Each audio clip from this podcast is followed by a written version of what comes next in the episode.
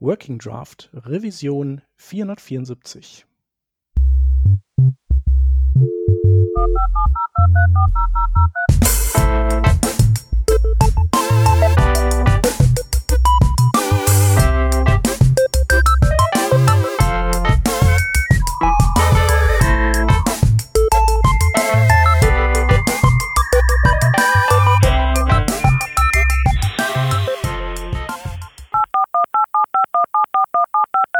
Diese Revision von Working Draft wird euch präsentiert von Hörerinnen und Hörern wie euch. Auf patreon.com slash workingdraft könnt ihr uns ein paar Euro in den Hut werfen. Aus euren Beiträgen und unseren gelegentlichen Werbeeinnahmen bezahlen wir allerlei teure Softwareabos und das Honorar unserer Audioproducerin. Wenn ihr euch auch beteiligen wollt, könnt ihr das unter patreon.com slash workingdraft sehr gerne machen. Wir danken euch tausendfach für die Unterstützung und fürs weitere Zuhören.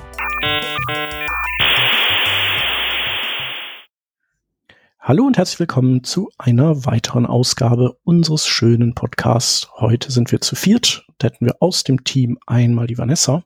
Servus. Den Stefan. Hallo. Ich bin der Shep und bevor wir zu unserem Gast kommen, will ich einmal kurz äh, ein bisschen Housekeeping machen und auf unseren Newsletter hinweisen. Äh, vielleicht hängt ihr euch schon aus den Ohren raus. Es gibt aber ein, eine neue Info und zwar ähm, hat der Frederik Hemberger uns gesteckt, dass ihr den auch als RSS-Feed abonnieren könnt auf der Newsletter-Seite. Also wenn ihr keine Lust auf E-Mails habt, aber Lust auf die Themen, dann geht das auch per Feedreader. Äh, da geht ihr einfach auf workingdraft.de slash newsletter. Und wenn ihr unsere Arbeit unterstützen wollt oder einfach äh, zeigen wollt, dass ihr äh, die wertschätzt, dann gerne mal bei patreon.com slash workingdraft vorbeischauen. Da gibt's Aufkleber und hier und da ein paar Kleinigkeiten. Und ja, dann begrüße ich den Markus Hermann bei uns. Hallo Markus. Hallo. Vielen Dank für die Einladung.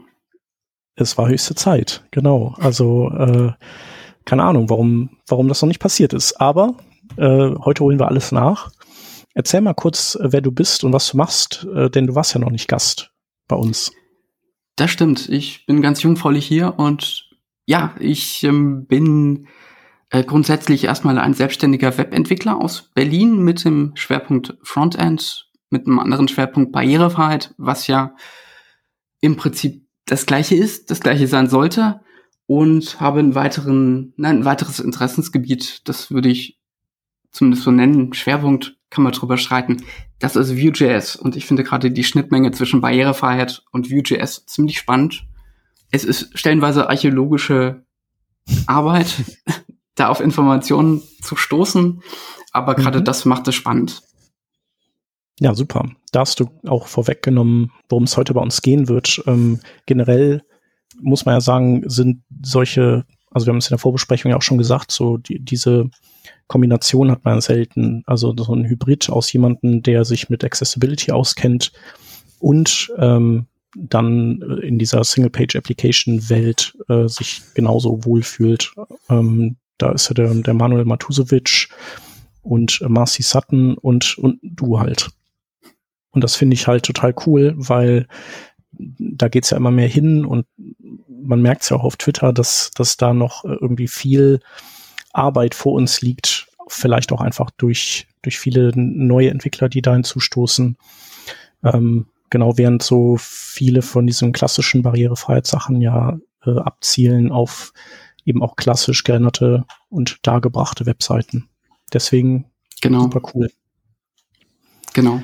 Hätten wir jetzt eine Videospur, würdest du mich nicken sehen. Also ich stimme da völlig zu. Und ähm, es ist natürlich eine zum gewissen Grad künstliche Trennung, dass man sagt, die klassische Barrierefreiheit und, und, und die moderne Barrierefreiheit, weil es ist, es sind fließende Übergänge, würde ich sagen.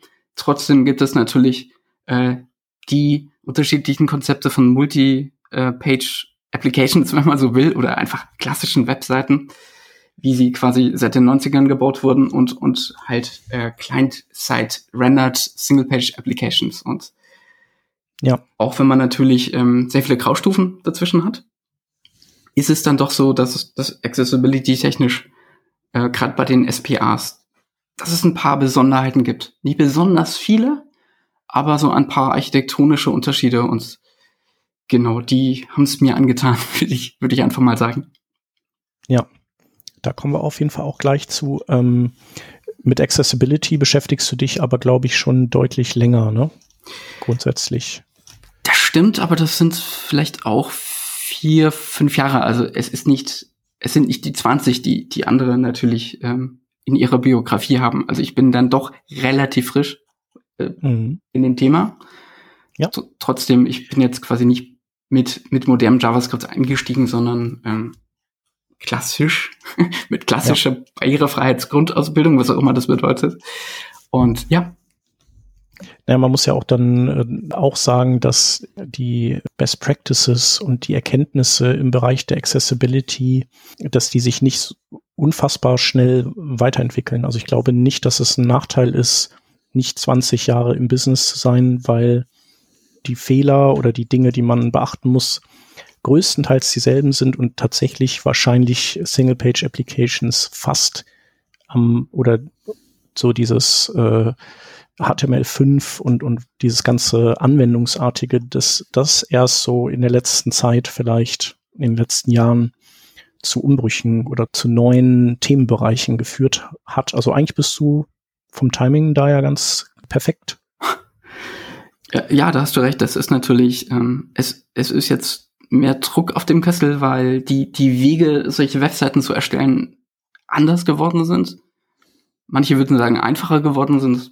Wieder andere würden sagen, schwerer geworden sind mit Gatekeeping und allem. Ja. Aber sich auf jeden Fall. anders geworden sind. Ja, genau. Da hat sich was gehäutet. Und, und wie du gerade sagtest, natürlich sind mit neuen mit neuen Features, mit neuen Umgebungen, mit neuen Technologien, mit neuen Möglichkeiten einfach eventuell neue Barrieren gestand, äh, entstanden, aber zumindest zu, zumindest Themen entstanden, die man sich mal durch die Barrierefreiheitsbrille anschauen sollte. Und ähm, Gott sei Dank machen das ein paar. Ja. Das machen wir gleich auch. Ähm, du hast erzählt, dass du durch einen Job äh, für OwnCloud die ja auch ein deutsches Unternehmen sind, mhm. die sind, dass die auch in Nürnberg sitzen, oder? Sitzen genau. Nürnberg? Ja. Genau. Über die bist du ja, hast du ja quasi so ein bisschen äh, so Blut geleckt in diesen Sachen. Zumindest habe hab ich das so rausgehört und, und das hat dich so motiviert, dich da noch so ein bisschen tiefer gehen damit zu beschäftigen, richtig? Das stimmt. Ähm, sie waren quasi nicht mein erster Vue.js Accessibility Kunde. Da gab es im Jahre, und ich müsste, müsste nachgucken, 2018, 17, eine kleine Agentur, wo ich tatsächlich mal die, die Aufgabe eines Consultants hatte und wo man fragte, okay, wir haben jetzt hier eine SPA gebaut und eine Single-Page-Application gebaut und die muss barrierefrei sein aufgrund des Konzeptes und wir haben keine Ahnung. Und durch einen glücklichen Zufall hatte ich mir das aus welchen Motivationen auch immer ein paar Wochen vorher angeguckt oder beziehungsweise genau das mal ähm, recherchiert. Das heißt, sie kamen dann wirklich in einem Moment, wo ich thematisch relativ auf Betriebstemperatur war, auf mich zu. Das, das war ein halber Tag, das war mal kurz aufschlagen, vier Stunden einen Monolog halten, der anscheinend aber informativ war.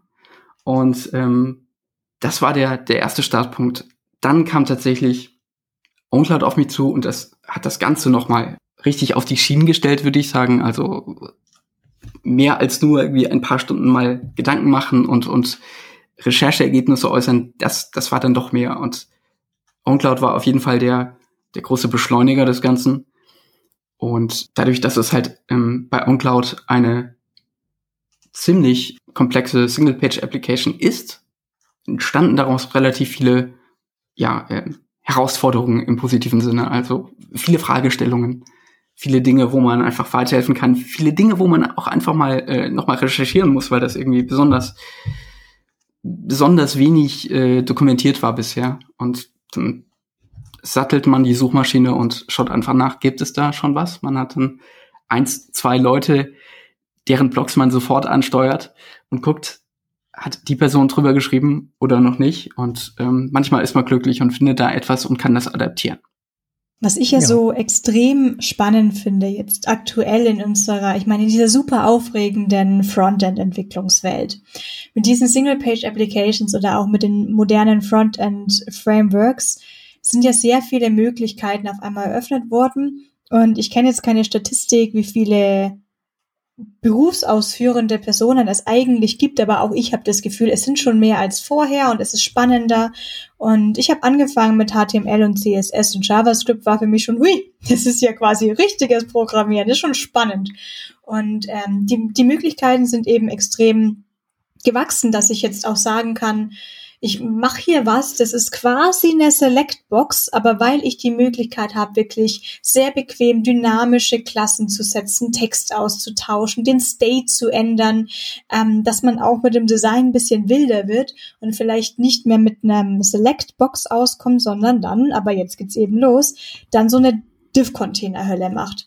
Und ich finde es jetzt schon spannend, weil ich dadurch, dass ich gestartet habe mit HTML und CSS, waren die Bereiche, in denen ich mich fortbilden konnte, aber auch dementsprechend begrenzt. Also deswegen war für mich das richtige semantische HTML zu setzen an sich schon mal sehr, sehr wichtig. Und heutzutage, ähm, wenn ich dann irgendwie einen irgendein Framework To-Do-Listen-Projekt, keine Ahnung was sehe, dann ist vielleicht der React oder der Vue.js-Code wirklich gut geschrieben. Dann mache ich aber einen Blick ins HTML und denke mir, ey, das Däuschen, da ist ja irgendwie die Headline so ein Div-Container mit einer ID, sonst was und deswegen sehe ich da jetzt auch wieder eben die Problematik, dass man mit diesen Möglichkeiten, die man sich mittlerweile geschaffen hat, vielleicht auch, ich wäre ja gerne für so einen Internetführerschein, vielleicht auch das Web wieder so einen Ticken schlechter macht. Und ich denke, wir haben alle schon mal diesen Satz gehört, ja, aber wie wichtig ist denn jetzt dieses Accessibility? Mhm. also jetzt mal ehrlich so. Und ähm, wir haben ja auch immer unsere beschränkte Bubble, in der wir leben. Ist man auf Twitter viel aktiv unterwegs, hat man, glaube ich, das Gefühl, wenn man nicht accessible ist, dann ist man der totale komische Typ oder Typin. Ähm, aber außerhalb dieser Twitter-Bubble wird es auch anders gehandhabt. Ich habe jetzt aber doch jahrelang in einer Agentur gearbeitet und ich kann zumindest sagen, also große Konzerne legen da Wert drauf. Also wenn noch jemand denkt, ist das denn wirklich so wichtig? Es ist vielen tatsächlich wichtiger, als manche vielleicht glauben könnten. Aber da möchte ich jetzt natürlich gleich dann als Frage stellen, ähm, Markus, wo ist denn der Unterschied bei Accessibility von Multi-Page Application, traditionell Server-Side rendered oder eben jetzt irgendeinem äh, Single-Page Application Framework, das ist ja an sich auch nur HTML rausrendert? Das ist natürlich richtig. Und ähm, ich starte mal mit einem Disclaimer. Also Barrierefreiheit ist mehr als Screenreader-Kompatibilität. Es ist super schwierig, wenn man, wie ich gleich, über Screenreader reden werde, den Eindruck zu vermeiden, dass das ganze Thema im Prinzip, ja, Screenreader und das, das ist quasi gleichbedeutend mit, mit Barrierefreiheit oder Accessibility. So ist es nicht. That being said, nach diesem Intro, ähm, was es relativ schwierig macht, ist, oder was es herausfordernd macht, ist tatsächlich die Motivation einer, einer Web-App einer nativen App möglichst nahe zu kommen. Also man ist stateful. Wenn man Daten irgendwie pullt oder pusht, dann passiert das nicht, indem es einen neuen Seitenaufruf gibt, weil man das per, per Post oder per Get versendet, sondern man will snappy sein, man will in Echtzeit Dinge senden, empfangen, ändern, aufklappen, verstecken, zeigen, was auch immer. Und ähm, nachdem die zugrunde liegende Technik immer noch HTML ist, also ich rede hier zumindest von, von Apps, die nicht in Canvas gebaut sind, geht das nur mit einem verdammt dynamischen DOM. Und das ist tatsächlich eine Herausforderung für Screenreader. Also ich, ich vergleiche Screenreader gerne mit, ähm, ich weiß nicht, ob der Vergleich zulässig ist, das muss ich nochmal überprüfen, aber ich, ich vergleiche den Screenreader gerne mal mit, mit einer Buchseite, die man vor sich hat. Und ähm, ein Screenreader hat so etwas wie ein Virtual Cursor, das ist die Stelle, die der Screenreader Nutzende gerade ist. Und ähm, wenn man in dieses Buchbild zurückgeht, kann man das vielleicht so sehen, dass, dass jemand ähm, eine, eine Buchseite liest, aber der Zeigefinger auf das Wort zeigt, was er gerade liest. Für, für manche ist es, manche können dann auch so besser lesen, aber das Entscheidende ist, der Zeigefinger kann nur an einer Stelle des Buches gleichzeitig sein. Jetzt könnte man natürlich andere Finger zur Hilfe nehmen, dann würde mein Bild in sich zusammenbrechen. Insofern bleiben wir beim Zeigefinger. Und wenn man sich jetzt vorstellt, dass diese Buchseite dynamisch ist, sprich, dass man gerade in einer Zeile ist, gerade eine Zeile liest und der Absatz darüber verändert sich und man bekommt nicht mit, dass sich der Absatz darüber verändert, dann ist es kritisch. Dann müsste irgendjemanden den Lesenden darauf hinweisen, oh, dieses Dokument hat sich gerade geändert. Da ist gerade was passiert. Da wurde gerade was nachgeladen. Da wurde gerade was entfernt. Äh, da ist gerade irgendwas sichtbar, unsichtbar, was auch immer geworden. Und in diesem wahrscheinlich letztendlich schiefen Bild ähm, oder mit diesem schiefen Bild würde ich würde ich gern das dynamische DOM erklären. Das heißt, wenn man jetzt eine weitere künstliche Trennung zwischen statischen Seiten wie aus den 90ern aufzieht und, und einer hochdynamischen Seite mit React View, Angular, Svelte, was auch immer gebaut, ist es tatsächlich so, dass das Dokument an sich ziemlich dynamisch ist. Einfach um, ja, sich wie eine App anzufühlen, wie eine native App ruhig. Und das muss man wissen, würde ich sagen. Oder darauf sollte man achten. Oder von, von dieser Eigenart von Web-Apps müsste man, sollte man wissen und gleichzeitig sollte man im besten Fall auch ein Grundverständnis für Screenreader haben, nicht nur im Web-App-Kontext, auch generell natürlich in, der klassischen und äh, ich male gerade Anführungszeichen in die Luft, in der klassischen Barrierefreiheit, auch da sind natürlich Screenreader extrem entscheidend, auch da ist es extrem entscheidend, mit Alternativtexten zu arbeiten, mit einer sinnvollen Überschriftenstruktur zu arbeiten, etc. etc.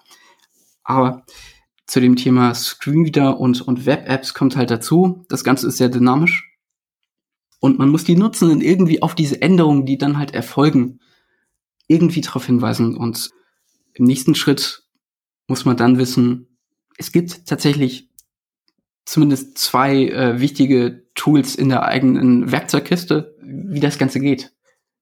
Ich denke, da kann man sich wahrscheinlich auch äh, ganz gut, also ich weiß nicht, ob du das auch so machst, äh, aber irgendwie erscheint mir das naheliegend, dass man sich auch ein bisschen inspirieren lässt davon, wie native Apps das machen, die ja eigentlich auch die gleichen Probleme haben. Wobei das natürlich mit der Frage verbunden ist, kriegen die das gut hin, aber wahrscheinlich, zumindest auf der Apple-Plattform, werden die das wahrscheinlich gut hinkriegen, oder? Also wenn das man stimmt, da die Frameworks nutzt.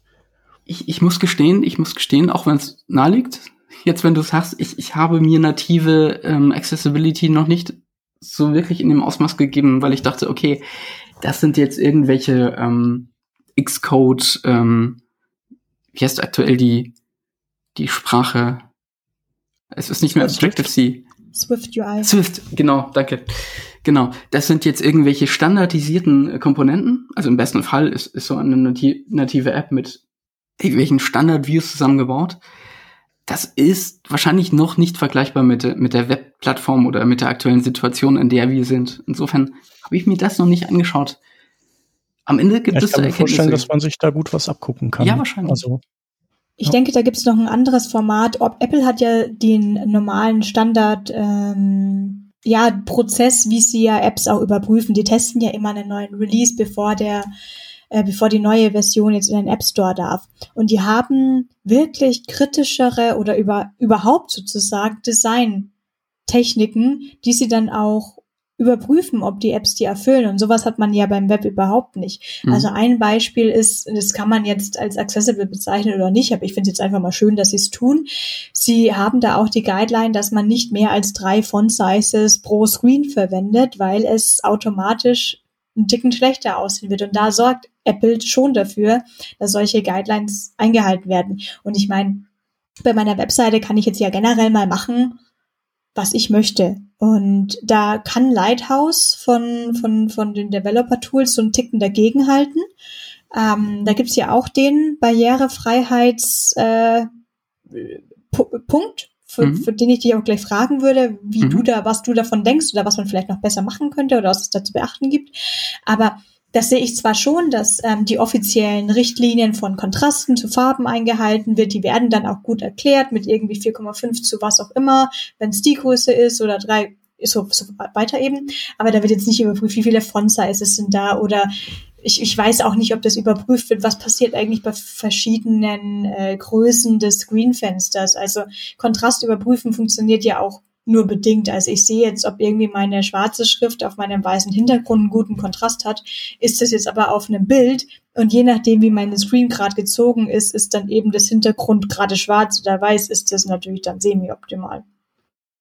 Das stimmt, das stimmt. Und die technische Basis der Barrierefreiheitsecke von, von Lighthouse ist tatsächlich ein ziemlich gutes, ziemlich äh, bekanntes Skript namens Xcore. Xcore wird von DQ hergestellt mhm. und die ähm, haben das eigentlich schon mit Features vollgepackt und äh, Gott sei Dank, Gott sei Dank auch Open Source, mit dem man arbeiten kann. Ganz wichtig ist bei dem Umgang mit solchen Tools, sei es X, sei es Wave oder, oder andere automatisierte Checker, dass man quasi um die Limits Bescheid weiß und die Ergebnisse, die Results, die, die sie ausspucken, nicht überschätzt. Ähm, Manuel Matusovic hatte einen wunderschönen Blogbeitrag vor, ich glaube, zwei Jahren geschrieben. Ich paraphrasiere jetzt, ich, ich habe gerade den Titel nicht im Kopf. Auf jeden Fall hat er, hat er eine möglichst unzugängliche, möglichst barrierebehaftete Seite gebaut, die aber trotzdem einen Lighthouse-Score von 100, also ein Thema Barrierefreiheit hatte. Das heißt, solche Tools sind gut, solche Tools sind aber quasi nicht, man, man, man darf sich nicht darauf verlassen. Sie sind kein PCR-Test, sie sind ein Schnelltest, um quasi eine sehr, zeitige, einen sehr zeitige geistigen Vergleich zu fahren. Also sie erwischen manchmal Dinge, ohne Zweifel. Gerade ähm, Vanessa, was du angespro äh, angesprochen hattest, Farbkontraste. Aber manchmal gibt es halt auch Hintergrundbilder, oder gibt, gibt es Texte ähm, vor Hintergrundbildern oder vor unruhigen Hintergründen, wo, wo das Tool sagt, äh, an, an dieser Stelle kann ich den Kontrast nicht ermitteln, weil das programmatisch einfach nicht geht. Bitte schau noch mal nach, manuell. Äh, und, und dann ist das ähm, markiert als äh, to review, also es ist weder Fehler noch, ähm, noch Pass, noch, noch ein bestandener Punkt. Es ist Schrödingers Finding und man muss es sich halt manuell nochmal angucken entsprechend, wenn man von diesen Limitierungen weiß und ähm, sowohl Lighthouse als auch X sind ja nicht nur im Browser ausführbar. X ist ein Node-Script, das heißt, man kann es in seine Continuous Whatever Umgebung einhacken. ähm, wenn man sich darauf verlässt oder wenn man bedenkt, dass das Ganze eine Aussagekraft von etwa 30 bis 40 Prozent maximal hat, deswegen der Schnelltestvergleich, dann ist das wertvoll, weil um Gottes Willen. Manche Fehler sind eindeutig, manche Fehler werden davon abgefangen. Aber umgekehrt heißt es nicht, dass, dass wenn das Ding, wenn der Testschritt keinen Fehler wirft, dass alles gut ist. Da fehlt der menschliche Faktor. Was wären denn jetzt so, so typische Dinge, die von so einem automatisierten Test nicht abgefangen werden können? Also bei mir ist das auch so, ich habe hab Webseiten, und Lighthouse spuckt immer 100% aus, ich mhm. habe aber halt auch nur Text drauf, nicht? Und trotzdem beschleicht mich so das Gefühl, dass das ganze Ding nicht so barrierefrei ist, wie es sein sollte. Und das ist bei einer, bei, beim Standardblock schon, schon der Fall. Deswegen würde es mich echt interessieren, was, mhm. also was, was ist so offensichtlich, dass ich es zu leicht übersehe? Da, da gibt es ein paar Beispiele. Ich, ich fange mal in der WCAG ganz oben an, bei 111. Das ist nämlich der Alternativtext. Und was ähm, im Prinzip X und, und vergleichbare Tools feststellen kann, gibt es einen Alternativtext. Was aber in diesem Prüfschritt 111 gefragt wird, kann dieser Alternativtext das Medium ersetzen? Ist es ein guter Alternativtext? Das heißt, mhm. X, X kann dir natürlich um die Ohren haben, du hast keinerlei Alternativtext, was natürlich quasi das Schlimmste im Sinne dieses Testschrittes ist. Es kann dir aber auch nur bestätigen, ja, es gibt ein Attribut, und damit hört das auf. Was da drin steht, also auch ein leeres Attribut ist übrigens erlaubt bei rein dekorativen Bildern, aber wenn es ein inhaltstragendes Bild ist, die, die Eignung dieses Alternativtextes, die, die muss letztendlich ein Mensch beurteilen. Das, das ist ein Beispiel. Und das andere ist einfach so etwas wie eine sinnvolle Fokusreihenfolge. Nächster WCAG-Prüfschritt. Ich habe jetzt gerade die Nummer vergessen, aber es ist auf jeden Fall sinnvoll. Ja, wie kann man programmatisch sinnvoll, sinnvolles irgendetwas ermitteln? Also das ist natürlich extrem äh, seitenspezifisch. Was ist nachvollziehbar? Was ist es nicht? Und ähm, obwohl es da jetzt relativ viele Twitter-Tools gibt, die einerseits maschinell testen, andererseits aber halt zu einem manuellen Test anleiten, fehlt halt noch der menschliche Faktor, um, um, um quasi den Daumen hoch zu geben, das grüne Licht zu geben. Ja, das ist ein sinnvoller Alternativtext, das ist eine sinnvolle Fokusrandfolge. Oder eine sinnvolle Überschriftenstruktur beispielsweise. Es, es gibt da so ein paar Ecken, die selbst mit künstlicher Intelligenz, was auch immer das bedeutet, äh, wahrscheinlich nicht lösbar sind, weil es einfach einen Menschen braucht. Zu der Fokusreihenfolge, die finde ich eigentlich mit am spannendsten, mhm. quasi die eigene Accessibility auf der, beziehungsweise auf der eigenen Seite zu checken. Ähm, weil ich selber nicht so geübt darin bin, einen Screenreader zu verwenden und ich weiß, da gibt es schon Shortcut, um Shortcuts, mhm. um sich das gut einzustellen, auch mit der ähm, Ausgabegeschwindigkeit, aber ich bin tatsächlich nicht trainiert bin drin. Aber wie, wie Stefan jetzt meinte, dann mache ich halt den Lighthouse-Check, beziehungsweise da läuft dann X durch und dann sehe ich irgendwie den Wert und dann steht da, mach mal den Kontrast anders und danach passt es aber irgendwie auch schon oder vielleicht auch nicht. Da sind dann nur so graue Notizen dabei. Mhm. Aber einfach mal mit so einem Tab durchzugehen oder sich einfach vorzustellen, wie es wäre. Ich kann jetzt das Touchpad oder die Maus eben nicht verwenden. Und nur um das nochmal klarzustellen, das sind nicht nur Personen, die tatsächlich körperliche Behinderungen haben. Also das kann jetzt auch sein, dass ich eben einfach mein Baby auf der Hand halten muss und das mit der Maus, da hat gerade die Katze drauf gekotzt und es geht halt gerade nicht. Da muss ich halt irgendwie das Keyboard verwenden. Und diese User will ich ja natürlich auch nicht verlieren. Und äh, ein tolles Beispiel, woran ich immer auch ein bisschen nach Inspiration schaue, ist für mich tatsächlich die äh, New York Times Seite. Wenn man da mal anfängt so durchzutappen, dann sieht man, die haben es ich weiß nicht, ob sie perfekt sind, aber ich habe das Gefühl, dass schon mal alles in der richtigen Struktur, in der richtigen Hierarchie gehighlightet wird. Aber es gibt auch extra Sachen. Da gibt's dann die, ersche die erscheinen dann quasi nur für Keyboard-User, mhm. dass da ähm, gehighlightete Links sind, bei denen steht, es gibt directly to Content oder es gibt directly to, mhm. to, zu, zu dem. Und das ist ja noch mal einen oben drauf. Und das finde ich dann eine schöne Inspiration zu wissen. Ach, es ist ja noch mehr als einfach nur accessible zu machen, heißt, ich kann ja auch wirklich noch mehr Wert für die User schaffen. Und ähm, ja, ich kenne das schon auch von diversen Eigenimplementationen oder auch von diversen Third-Party-Plugins für irgendwelche Navigations, wo dann ein Hamburger-Menü entsteht oder auch von Overlays und Popovers, dass die mit dem Maus und mit Hovern ist das alles ganz großartig, aber einmal mit dem Keyboard verwendet, man kann es beispielsweise gar nicht erst öffnen. Man kommt nie in dieses Menü rein, wo man vielleicht was kaufen könnte. Man kommt einfach nie zum Beispiel zum Warenkorb. Oder auch, dass man es dann nie wieder schließen könnte. Ich bin im Modal, aber ich kann mit meiner Maus zum Beispiel nicht zum X. Ich kann es einfach nicht schließen. Und so einen Escape Key Event Listener zu implementieren, das ist keine schwere Sache. Es ist vielleicht eher das Problem der, des Nichtwissens darüber, was man machen kann. Damit hast du völlig recht. Also ähm, im Prinzip ist Tastaturbedienbarkeit der Trick 17. Es ist einerseits eine Grundlage für so viele assistive Technologien, nicht nur für Screenreader, aber auch. Gleichzeitig brauchst du aber keine assistive Technologie. Du, du brauchst nicht etwas, du musst nur für einen kurzen Moment etwas entfernen und das äh, in deinem Setup und das ist deine Maus. Und ja, genau wie du sagst, also im Prinzip besteht so, so ein ähm, Keyboard-Only-Check aus, aus zwei Schritten. Der erste Schritt ist, wenn ich eine Seite neu lade und auf Tab drücke, passiert da etwas. Und da kann man ja unten in die Statuszeile unten links im Browser gucken. Passiert auch etwas, wenn ich mehrere Male drücke. Und ähm, der, der erste Schritt ist im Prinzip, sehe ich gerade, was ich fokussiere? Gibt, gibt es sichtbare Fokusstile? Also sprich, ähm, hat sich jemand im CSS mit dem Focus Pseudo Selector irgendwie auseinandergesetzt und gibt es einen oder Focus Visible, wenn er oder sie sogar gut ist, gibt, gibt es überhaupt ein Styling für, für diesen ähm, Use Case? Und ähm, der nächste Schritt, kann ich wirklich alles mit einer Tastatur bedienen oder, oder sind manche der sogenannten Buttons, einfach Diff-Buttons, die einfach mal nicht im Tab-Index sind, die einfach nicht per Tab und ähnlichen Technologien oder ähnlichen äh, Tools ansteuerbar sind. Und das wäre ein ganz großes Warnsignal. Und, und wie du sagtest, nach dem Motto, komme ich in ein Model rein? Also wenn ich es schaffe, es zu aktivieren, werde ich da per Focus Management in das Model umgezogen mit meinem Tastaturfokus oder bleibe ich hinter dem Model und, und tapp mich lustig durch die Links hinter dem Model?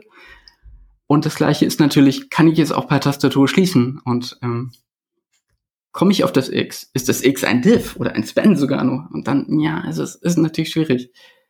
Es ist aber gleichzeitig ähm, etwas, was im Prinzip, ohne dass man großartig testet, relativ effektiv zeigt, wie kritisch es quasi um die eigene Barrierefreiheit steht oder die Barrierefreiheit auf einer Seite steht. Wir, wir haben da jetzt zwei, äh, einen relativ schönen Sprung geschaffen von ich habe jetzt ein, statisches Dokument. Das Dokument ist relativ gut durch die Dokumenten-Outline definiert und dann kann man mhm. dort durchgetappen und so weiter. Und, und das ist ja das, was ich noch hinbekomme. Nicht? Also wenn, wenn ich jetzt meine, meine Webseiten habe und so weiter, ich habe ich hab jetzt gerade während ihr geredet habt, so habe ich mit, durch alle meine Webseiten durchgetappt und bin sehr zufrieden mit mir, dass bei, bei einem Tab meine Menüpunkte nicht mehr blau sind, sondern rosa. Genauso wie, wie, ich das, wie ich mir das gewünscht habe. Jetzt habt ihr dieses Model erwähnt. Nicht? Also ich, wenn, wenn ich jetzt irgendeinen Button auslöse, der ein Modalfenster öffnet, dann ist ja das der neue Content, den ich fokussieren möchte. Nicht? Ich, ich nehme mal an, und da müsst ihr mir jetzt helfen, ähm, dass ich die Möglichkeit habe, dass ich jetzt durch irgendwelche Programmiertechnikkeiten oder Aus, Auszeichnungen, äh, äh, Markup-Auszeichnungen dorthin springen kann. Und sagen kann, okay, das ist jetzt das, auf das du fokussieren musst und wo du weiter tappen musst. Und dann auch die Frage, wenn ich das wieder zumache, wo muss ich dann wieder hinspringen? Mhm. Dort, wo ich, wo ich begonnen habe, ganz woanders hin, beziehungsweise soll ich vielleicht auch dieses Modalfenster komplett abgrenzen? Ist es jetzt nur visuell äh, äh, ähm, drüber gelegt? Ist das vielleicht im, im Sinne der Bedienung ein komplett eigenes Dokument? Also alleine durch dieses Öffnen mhm. und Schließen des Modalfensters tun sie bei mir jetzt gerade 100.000 Fragen auf. Ja, und die Frage, äh, ist der Schließen-Knopf der letzte in der Reihenfolge oder direkt der erste wieder? Chef! Oh. ja, sorry. Das muss man natürlich immer individuell betrachten. Ja. Aber grundsätzlich. Depends. Das ist die, ja, die ja, das ist so, Antwort. Naja, es ist genau. ja, es, da ist es ja wie bei, wie bei einem Input-Field Autofokus. Mhm. Da überlegst du ja auch, ähm, braucht dieses Input-Field jetzt einen Autofokus? Ist das jetzt wirklich die Aktion, die der mhm die der User oder die Userin sofort verwenden möchte, oder ist es vielleicht was anderes? Ähm, ich habe dann auch schon, es, du kannst, du kannst immer einen Ticken mehr machen, du kannst es immer einen Ticken netter machen, aber es soll ja in erster Linie mal benutzbar sein. Du kannst auch, wenn mhm. sich so ein Dropdown, so ein Pseudo-Dropdown-Element öffnet, kann man es auch einstellen mit Dingern, die ich jedes Mal auch wieder vergesse, ähm, dass sofort auch das erste Element dann schon ausgewählt wird, vorausgewählt wird oder dass hm. du es erstmal nur öffnest. Netter geht's immer. Das stimmt. Äh, Nochmal ganz kurz zurück zu dem Model und, und quasi zu, zu Stefans Frage, was denn die Konvention ist, unabhängig jetzt von individuellen ähm, Bauten innerhalb des Models. Also grundsätzlich ist, ist ein Model oder ist ein modaler Dialog ein, ein Dial äh, jetzt, jetzt rein semantisch, ähm, ein, also mit sprachlich semantisch, nicht unbedingt HTML-semantisch, aber auch HTML-semantisch, ähm, ein, ein Dialog, der den Modus wechselt. Und deswegen modaler Dialog heißt. Und was, was meine ich mit Modus wechseln? Also wenn ein modaler Dialog aufgeht, aufgeht, dann sollte es zumindest der reinen Lehre nach so sein, dass alles andere deaktiviert ist dass die Inhalte dieses modalen Dialogs quasi sagen, okay, konzentriere dich jetzt voll auf mich und alles, was vor mir passierte, ist jetzt gerade mal scheißegal. Das heißt, ein, ein modaler Dialog ist im Prinzip etwas, was stört, was eine Entscheidung will, im besten Fall. Und deswegen in dem Moment, in dem er offen ist, der alleinige Hauptdarsteller auf einer Webseite in, in einer Web-UI sein sollte. Das ist die reine Lehre.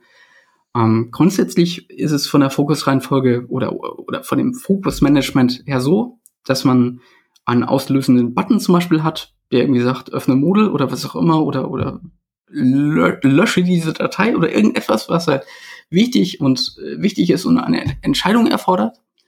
Ähm, das heißt, wir haben einen Auslöser. Sobald man diesen Auslöser klickt, aktiviert, wird der Fokus innerhalb eines interaktiven Elementes auf das Model gesetzt oder auf das Model selbst. Da streiten sich die Gelehrten. Auf jeden Fall geht der Fokus in das Model. Er bleibt nicht hinter Model. Dann gibt es natürlich innerhalb des Models, wenn man, wenn man dort ein paar Mal die Tab-Taste drückt, geht man durch alle interaktive, alle interaktiven Elemente. Und wenn man dann zum Beispiel per Escape-Taste, was ideal wäre, oder per, ähm, per Close-Button dieses modale Fenster wieder schließt, dann soll der Fokus zurück zum Auslöser zurückkehren. Nicht zum Beginn des, des auslösenden Dokumentes oder so etwas, weil das wäre irritierend. Das wäre nicht ganz nachvollziehbar, sondern zurück zum Auslöser. Das war jetzt ganz kurz der modale Exkurs. Mhm. Ja, aber da sind wir ja auch schon irgendwie mittendrin in diesen, in den Themen, die, die äh, sehr spezifisch für so App-artige Seiten sind. Also die gibt's auch bei anderen Seiten natürlich mal hin und wieder, aber eben vermehrt äh, bei den App-artigen, möglicherweise auch Single-Page-Application-Geschichten. Das stimmt. Ich, ich, ich sprach ja vorher irgendwie davon nach dem Motto, okay, diese, diese Trennung zwischen, zwischen, das ist eine App und das ist eine Website, das ist so ein bisschen künstlich. Das, das äh, würde ja suggerieren, dass man quasi ein modales Fenster nur in einer App verwenden kann und nicht auf einer statischen Webseite. Die Realität ist natürlich völlig, völlig anders. Es gibt Graustufen, es gibt diese Features genau. dort und diese Features dort und das passt. Aber ja, grundsätzlich hast du recht.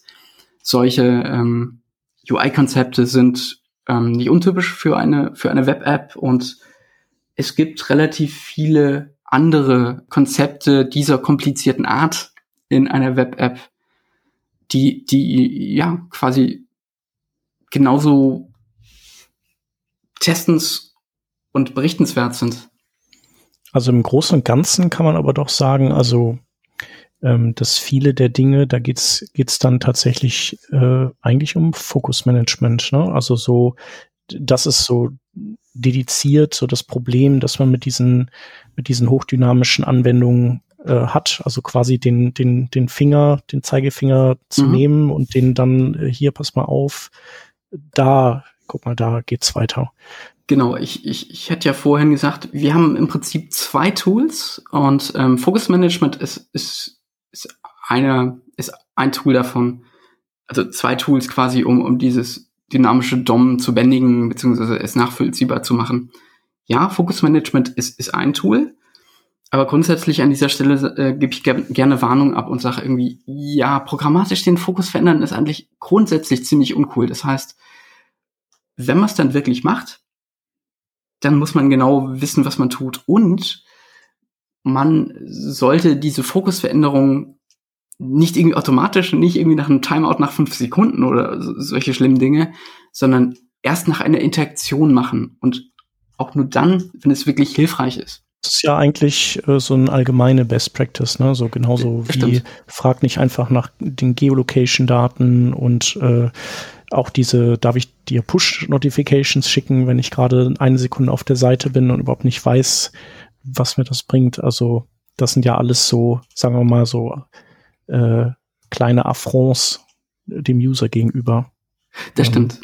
Das stimmt. Eine, an, eine andere Best Practice, die man ja auch als Entwickler, Entwicklerin tun kann, ist ja auch wirklich dem Design Department da Feedback zu geben, denn oft wissen sie ja gar nicht Bescheid über die technischen Grundlegenheiten. Also mein Lieblingsbeispiel heutzutage ist einfach Button versus Link. Also, mhm. dass dann jedem A Href nochmal die Class Button dran geklatscht wird und der Button macht dann irgendwie, wie heißt das, äh, äh, dann irgendwie so ein Href und dann JavaScript, Window, Location, whatever. Mhm. Ähm, man muss sich ja das Leben auch nicht so schwer machen, denn grundsätzlich ist solche Sachen dann accessible nachzubauen eher mal kompliziert. Aus dem Grund, weil man es ja nicht so oft macht. Ich will ja gar nicht darauf hinaus, dass das jetzt extra schwer wäre, nur man ist ja oftmals nicht im Training äh, und weiß dann nicht, was genau man machen sollte. Und dann mhm. geht halt das Google los und dann geht die Frage los, auf welchen Link man da dann draufklickt. Äh, aber man kann sich ja auch das Leben da einen Ticken einfacher machen und sagen, das ist uns geradezu risky und wir verwenden einfach die schon bereits schemantisch korrekten und bereits accessible eingebildeten Features des Browser und deswegen verwenden wir halt an der Stelle nur mal einen Link und an der Stelle nur mal einen Button und mhm. machen uns jetzt keine Gedanken darüber und haben das einfach fertig und funktionierend.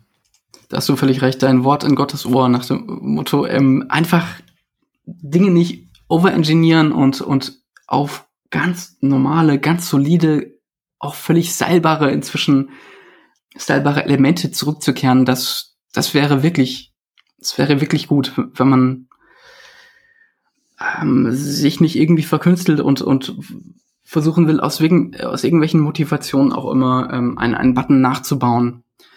Wenn es denn doch so einfacher ist, einfach das, das Button-Element in HTML zu verwenden. Und das, das Gefährliche ist, wenn man einen Button nachbauen will, jetzt um das, dieses Beispiel mal isoliert zu betrachten, ist, dass man gar nicht weiß, wenn man es nicht recherchiert, was so ein Button alles anbietet. Also mhm. ein, ein Button reagiert nicht nur auf Klick und auf Touch. Ein Button reagiert in dem Moment, in dem man im Tastaturfokus ist, auf die Enter-Taste, auf die Leertaste und ohne, dass man, dass man einen besonderen Key-Event-Listener auf irgendwie das, das Ganze setzen muss. Das heißt, wenn man einen Klick-Key-Event-Listener auf einen Button registriert, dann ist das alles automatisch mit drin. Und normale, der moderne Entwickler, die moderne Entwicklerin, das sind ja ökonomisch denkende Menschen. Und entsprechend ist es so ein bisschen irritierend nach dem warum verwendet ihr so selten oder viel zu wenig die, die Elemente, die euch Arbeit abnehmen?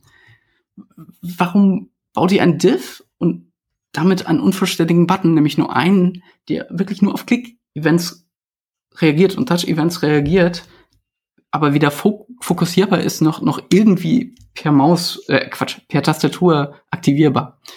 Ich habe ich hab, ich hab da ein Lieblingsbeispiel. Also, pass auf. Und das ist das wird wirklich schwierig für, für alle Entwickler, die jetzt durchgehen. Also mal im Kopf durchgehen, was man jetzt so machen würde. Wir haben da eine Tabelle mit Zeilen. Pro Zeile sind mehrere Möglichkeiten möglich, wie zum Beispiel eine View-Ansicht, ein Editieren und ein Löschen oder auch zum Beispiel die ähm, Rechte zu jemand anders zu schubsen. Mhm. Das wären jetzt relativ viele Buttons. Das schaut dann nicht mehr so gut aus. Die moderne Art und Weise sind Icons zu verwenden. Wir mhm. gehen jetzt einfach mal davon gegeben aus, dass diese Icons sicherlich selbsterklärend sind und nicht verwirrend. Ähm, so, damit das jetzt aber nicht so redundant aussieht, dass da überall diese vier Icons da sind, sollen die nur bei Hover sichtbar sein. Über Mobile haben wir noch gar nicht gesprochen. Das soll dann automatisch funktionieren. Entwickler werden das schon irgendwie machen. Das ist doch heutzutage Standard, funktioniert bestimmt automatisch. So, wenn man jetzt einen Button verwendet, hätten jetzt diese Icons ja vielleicht ein Border oder Box Shadows oder sogar Border Radius. Dann müsste man die ja vielleicht zurücksetzen oder was macht man jetzt eigentlich? Und noch schlimmer, dann drückt man da drauf und dann kommt korrekterweise diese Focus Outline und dann bekommt man ein Bugticket mit, da ist eine komische Farbe. Ich glaube, das ist mein Lieblingsbeispiel, wo man mhm. dann auch wirklich hadert. Und ich hatte jetzt ja, was heißt das Glück? Aber ich hatte das Glück, ich hatte Zeit, ich hatte Leute, die mir zuhören, ich hatte Leute, die mir vertrauen im Team und ich hatte jetzt gerade eben genau dieses Beispiel und ich habe aber auch davor gewarnt, Leute, wenn ich das genauso umsetze, das wird jetzt mal einen Ticken dauern, weil ich muss mich da mal reinlesen. Und ich wusste auch selber nicht, wo ich anfangen sollte. Und ich wusste auch selber bis heute nicht, ob ich jetzt wirklich richtig bin. Ich musste dann ja auch irgendwelche, ich mit Tailwind CSS Group Hovers, Group Focus für Mobile extra, damit die auf Mobile immer sofort sichtbar sind und nicht nur auf ähm, Hover. Und dann aber beim Fokus sollen die auch eben erstmal angezeigt werden und dann fokussiert. Und dann die Frage, wie mache ich jetzt eigentlich, deswegen, Markus, wie mache ich das jetzt eigentlich, dass ich quasi einen, nehme einfach mal an, ich mache jetzt einen Div-Container und wie mache ich den jetzt, wenn ich gehe jetzt einfach mal davon aus, ich kann jetzt wirklich keinen Button, das ist jetzt gerade komplett mhm. unmöglich. Was mache mhm. ich dann? Mache ich dann dieses Roll Button? Mache ich dann mhm. irgendwas mit ARIA Labels? Da hört man ja immer ganz spooky Sachen, was man jetzt eigentlich alles doch nicht machen sollte.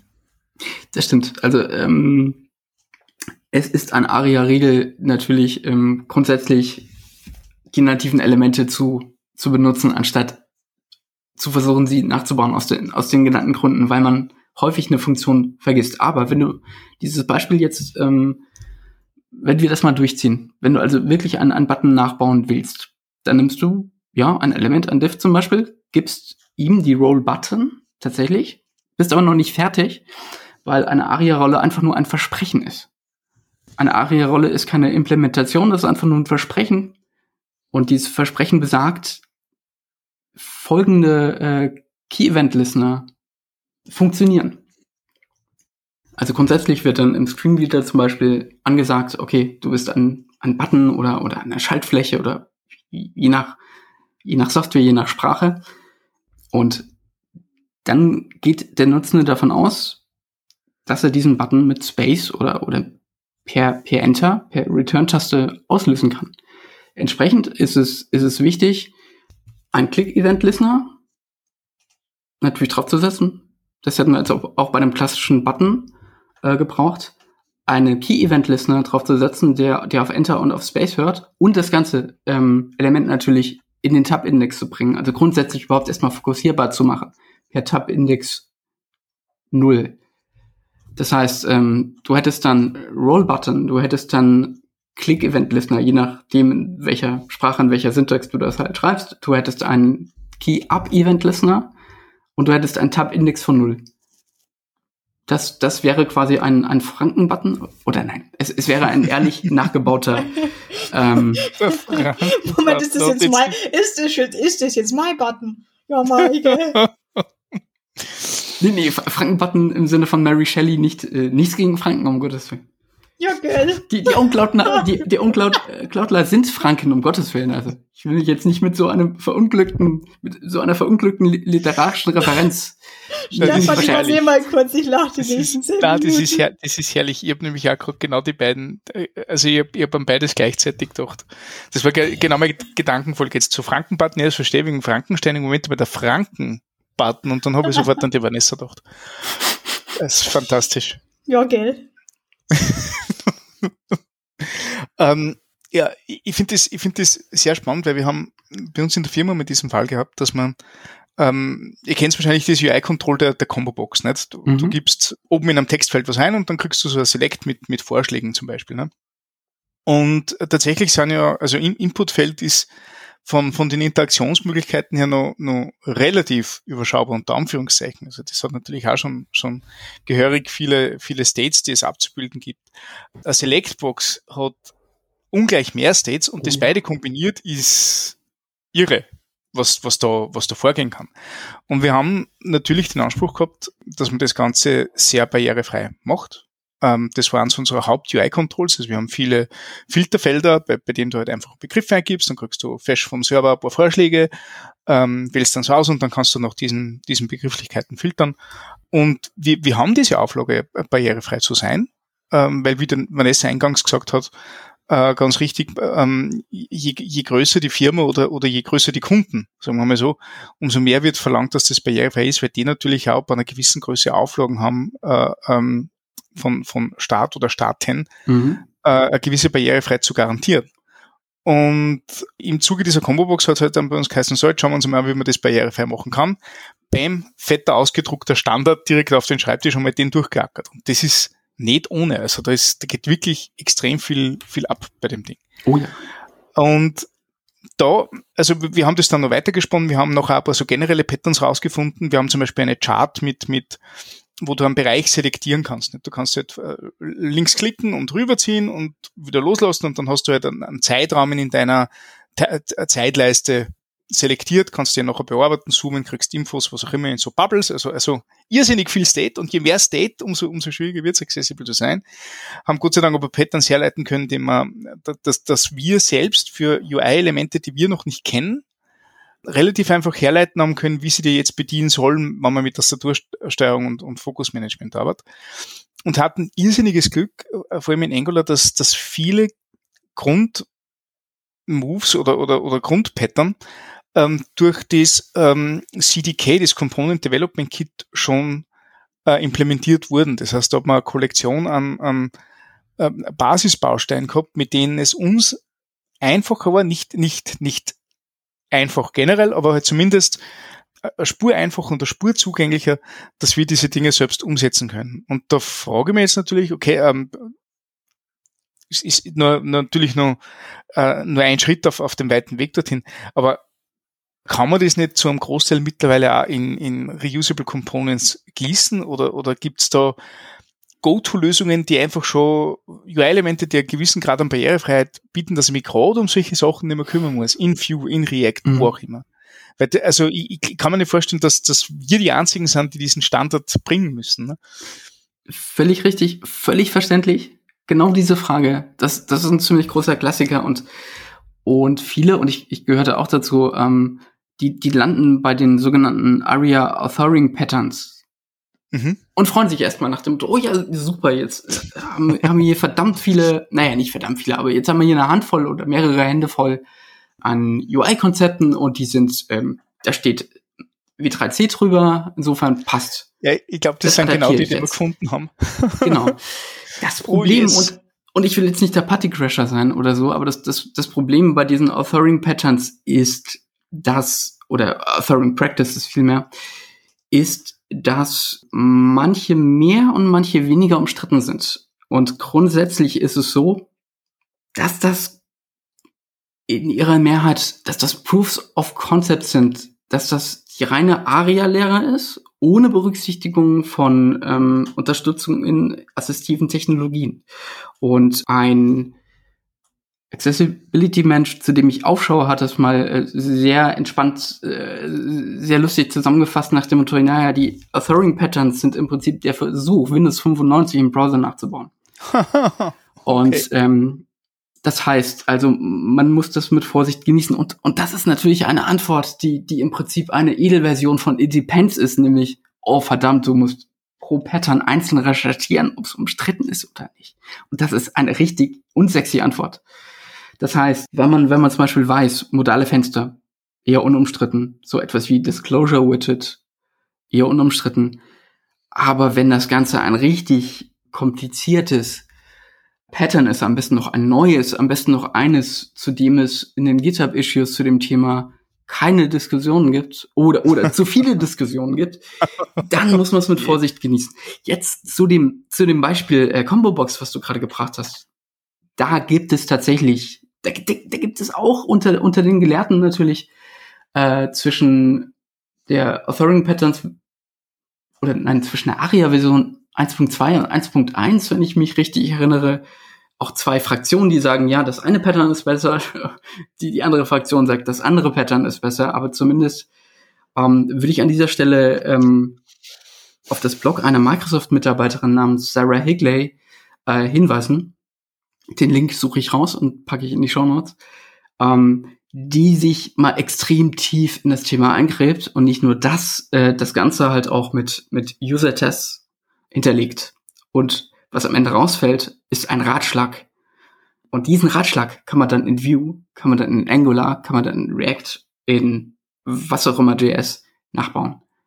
Und das ist, das ist die harte, traurige Tour, die halt eben nicht so ein Just at Water Ding ist, nach dem Motto, ja, ich habe ein Pattern, das baue ich nach, alles ist gut. Nee, es kann klappen, es kann klappen, aber drauf verlassen, kann man sich nicht, darf man sich nicht. Und ja, es ist, es ist wirklich, ähm, es tut, es tut weh, so, so eine ist, fucking differenzierte man, Antwort zu geben auf, auf so eine einfache Frage. Das, das ja, aber das ist leid. doch traurig, oder? Also, ich ja. meine, ähm, du, da, da gibt es Leute, die, die, die sich noch so weit hinreißen lassen, dass sie vor, vor so einem Dokument stehen, das wirklich umfangreich ist und das äh, Horrschaft noch implementieren, weil sie eben das Ziel haben, das barrierefrei zu machen. Das heißt, mhm. die sind noch so weit und dann kommst du her und sagst, ja, ähm, ja. toll, ne?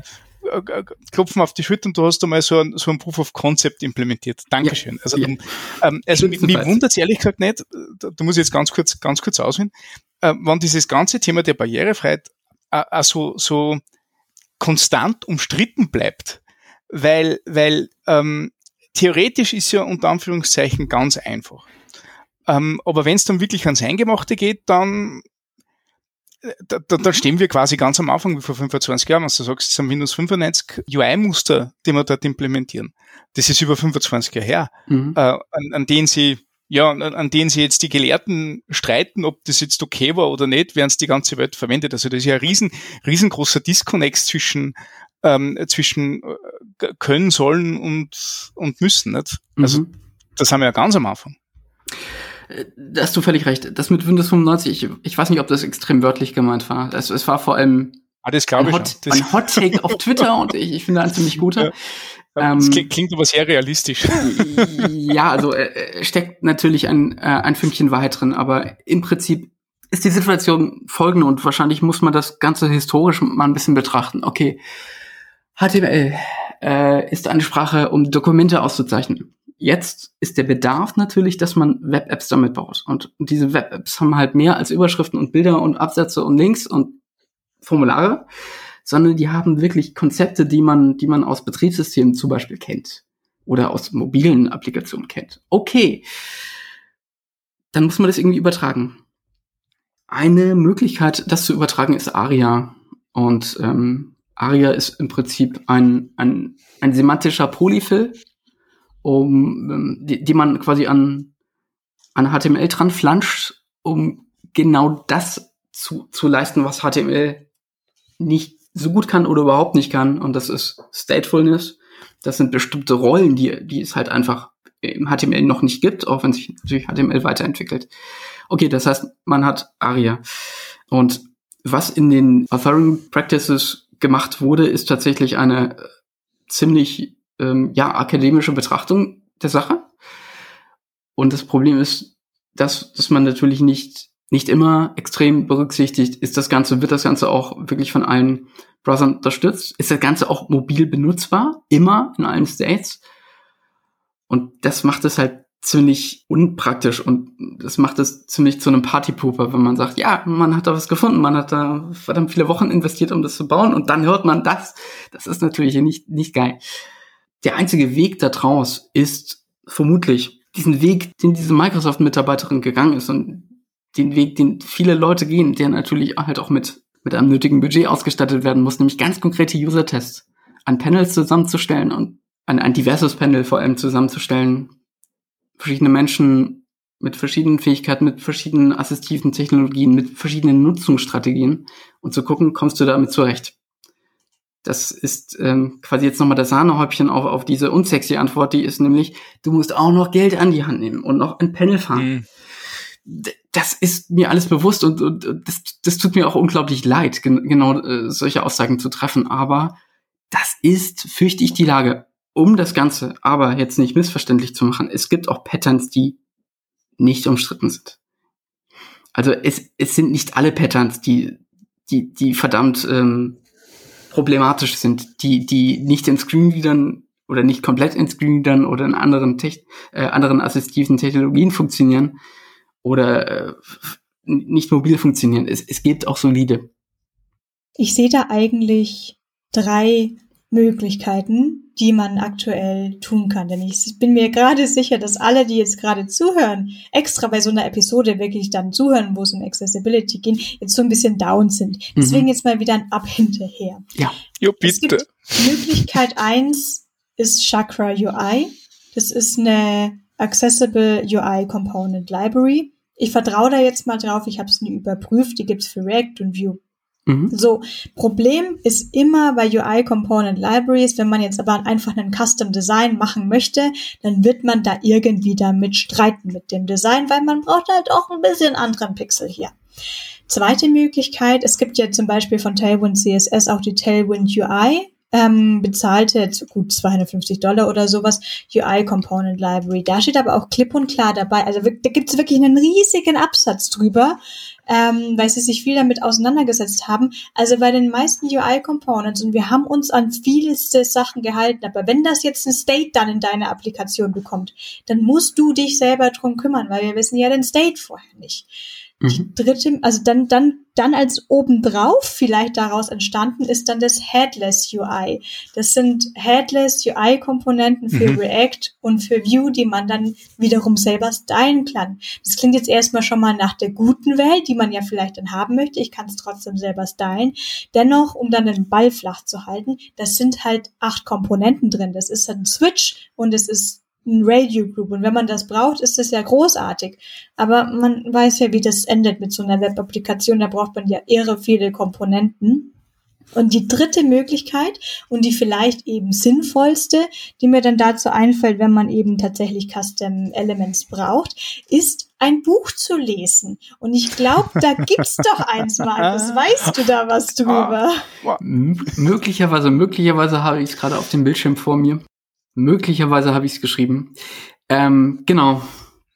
Ich habe probiert, die komplizierte Lage zusammenzufassen. Also im Prinzip das, was ich jetzt gerade gemacht habe, dieses, dieses Herumlavieren, dieses Herumdifferenzieren, äh, dieses äh, Versuchen, bestimmte Referenzen auf bestimmte Leute zu setzen und äh, vor allem das Versuchen oder versuchen zu betonen, dass, dass man immer eigentlich individuell testen sollte, bevor man irgendetwas ähm, 100%, 1000% barrierefrei nennen kann und nennen sollte.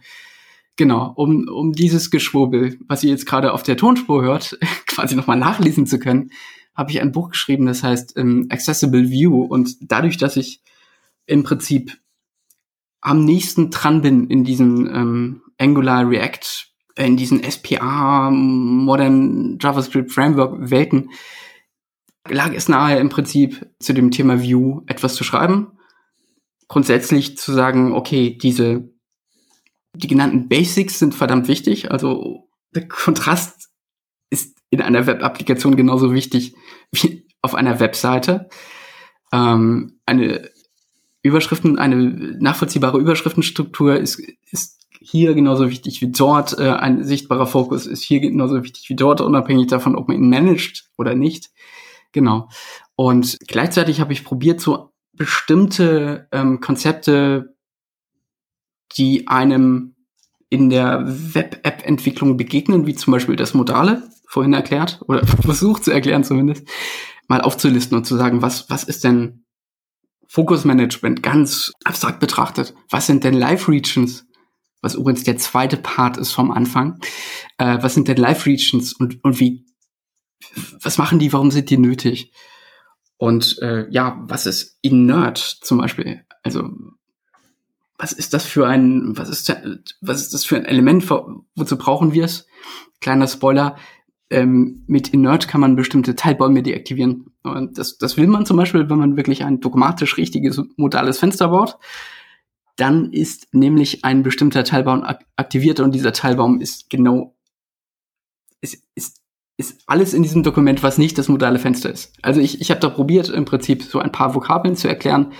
Und weil das Ding Accessible View heißt, bin ich natürlich irgendwann auch thematisch bei diesem Thema und versuche dort ja unumstrittene Patterns äh, vorzustellen, wie sie mit View umzusetzen sind und generell noch ein paar Gedanken dazu lassen, wie man View vielleicht, äh, View und natürlich auch andere, äh, alle anderen Frameworks einsetzen kann, dass sie, dass sie vielleicht sogar die Barrierefreiheit fördern. Ich meine, man kann ja zum Beispiel, es, es, es gibt diesen sogenannten User Query, also diesen Media Query Prefers Reduced Motion, wo man sagt, okay, ich, ich, ich möchte keine Animationen oder keine heftigen Animationen, weil ich habe Gleichgewichtsstörung, ich habe Probleme mit diesen Animationen, geht weg.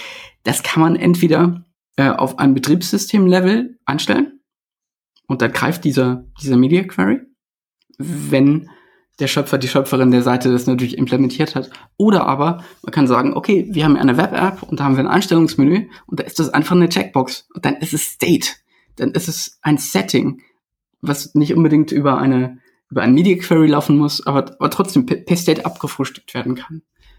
Und ähm, dieses Leipziger allerlei aus aus im Prinzip ähm, dem Versuch, bestimmte Vokabeln zu erklären, dem Versuch, äh, die, die, die Basics hervorzuheben und dass sie verdammt, verdammt wichtig sind für Web App Accessibility und gleichzeitig View-Code-Beispiele anzugeben. Ja, das, ähm, das sind jetzt aktuell die 150 Seiten, die Accessible View hat. Und es war vor allem ein, ich, ich habe das im Prinzip für mich selbst geschrieben, um, um meine Gedanken zu ordnen zu diesem Thema um das vielleicht auch ähm, später ein bisschen besser erklären zu können, weil, weil man es dann irgendwann schon mal ausformuliert hat. Das heißt, ähm, im Prinzip kann ich das wieder offline nehmen, weil es im Prinzip seinen, seinen Zweck erfüllt hat, nämlich meine Gedanken selbst zu strukturieren. Aber ähm, ich bin lieber Mensch und Kapitalist und lasse es online, um Gottes Willen. Ja, da weiß ich doch, was demnächst gleich neben TypeScript in 50 Lessons hier im Regal stehen wird. Also das mit dem Buch, wie gesagt, ich finde es selber eine großartige Sache bei mir selber. Das habe ich ja, glaube ich, heute auch durchblicken lassen, die einfach die Ressourcen fehlen, wo ich denn nachschauen soll. Und ich habe ja mein Wissen aus x-beliebigen Podcast-Episoden und es ist ja auch sehr anstrengend, da mal hinzukommen. Es sind Jahre, die da auch irgendwie mal reingeflossen sind. Und äh, soweit ich weiß, ist dein Buch auch tatsächlich auch eine günstige Alternative. Das ist jetzt äh, deutlich günstiger als was weiß ich was, einen neun Monats Bootcamp-Kurs ähm, was man da erwerben kann. Das heißt, den packen wir natürlich auf jeden Fall auch in die Show Notes, damit man sich das auschecken kann. Und ansonsten bleibt uns jetzt nur noch übrig, uns dafür zu bedanken, dass du bei uns vorbeigeschaut hast. Ich hoffe, es hat dir auch so viel Spaß gemacht wie uns. Oh ja, vielen Dank. Vielen Dank für die Einladung. Vielen Dank äh, für die Möglichkeit zu monologisieren und im Prinzip ein paar Zähne zu ziehen, auch wenn ich sie nicht wollte. Ja, gerne. Jederzeit immer wieder sag uns Bescheid, wenn es Neuigkeiten wieder gibt. Ansonsten von unserer Seite gibt's die Neuigkeit, dass die Nachmittags-Cookie Bar jetzt zu einem Art Draft and Chill am Abend geworden ist, damit wir auch nach dem Feierabend ein bisschen labern und sprechen können. Schaut's gerne mal vorbei. Der Tag ist bei Donnerstag geblieben. Und damit, Shep und Stefan, es hat mir auch wieder sehr viel Spaß mit euch gemacht. Und dann hören wir uns in der nächsten Woche wieder. Auf Wiederhören! Dankeschön. Ciao, ciao. Auf Wiederhören. Tschüss.